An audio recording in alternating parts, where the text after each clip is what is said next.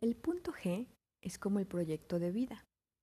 Algunas ya lo tienen bien definido, otras aún no lo encuentran y otras no saben ni qué diablos es eso. Te invito a que juguemos a unir los puntos. Ya sea por sexualidad o por salud, es importante que conozcas todos tus puntos erógenos. Esos puntos, al ser estimulados, provocan excitación sexual debido a la gran cantidad de terminaciones nerviosas, por lo que son muy sensibles. Para lograr el orgasmo femenino, solo debes conocer los puntos clave y saber estimularlos. Cabe aclarar que cada mujer tendrá sus puntos muy en particular, pero en esta ocasión pues hablaremos de los más generales o particulares como el clítoris y el punto G. En lugar de imaginar el punto como un punto separado en tu vagina, te diré que el punto G es parte del área clitoral. Esto significa que cuando estás estimulando el punto G, realmente estás estimulando parte del clítoris, el cual es mucho más grande de lo que nos han hecho creer. Resulta que en donde se une el labio interior es en realidad solo la punta del clítoris y se divide en dos raíces que pueden ser de aproximadamente 4 pulgadas de largo. Además, esta región puede variar dependiendo de cada mujer, lo cual explica por qué con frecuencia puede ser difícil de localizarla. Sin embargo, cuando se estimula, el punto G puede ocasionar la eyaculación femenina. Sí, esto es real, existe.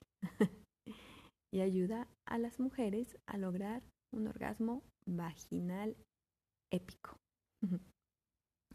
Sabemos que, bueno, las mujeres somos multiorgásmicas, pero también tenemos diferentes tipos de orgasmo, como el producido por el clítoris, el punto G, el mixto, que es clítoris y punto G, el anal, el del pezón, sí, como lo escuchan.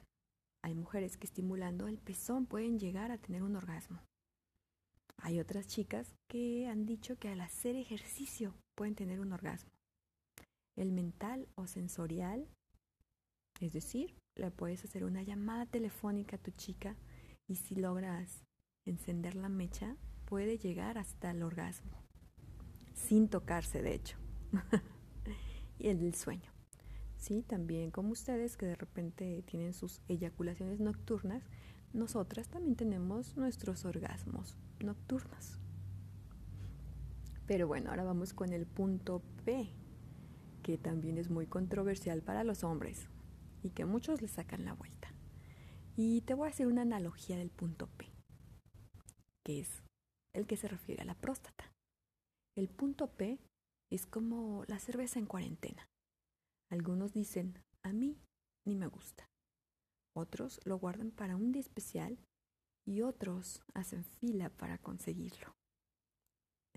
En el caso de los hombres hay que tener en cuenta que eyaculación y orgasmo no son lo mismo. De hecho, se puede eyacular sin experimentar el orgasmo, que ya lo hablamos en el podcast de En busca del orgasmo perdido.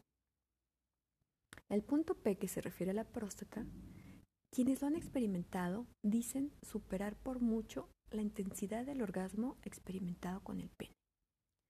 Con el orgasmo, el ritmo cardíaco, la respiración y la presión sanguínea se aceleran al máximo y se producen contracciones musculares del área de la pelvis, así como de la próstata y las vesículas seminales para producir la expulsión del semen.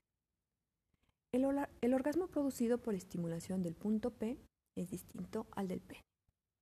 Abre otra dimensión de placer a base de sensaciones más profundas eso dicen los sexólogos como Roy Levin, que en una investigación elaborada para la Universidad de Sheffield advierte que, tras consultar la opinión de quienes lo habían probado, casi todos los hombres reconocieron su perplejidad ante semejante placer.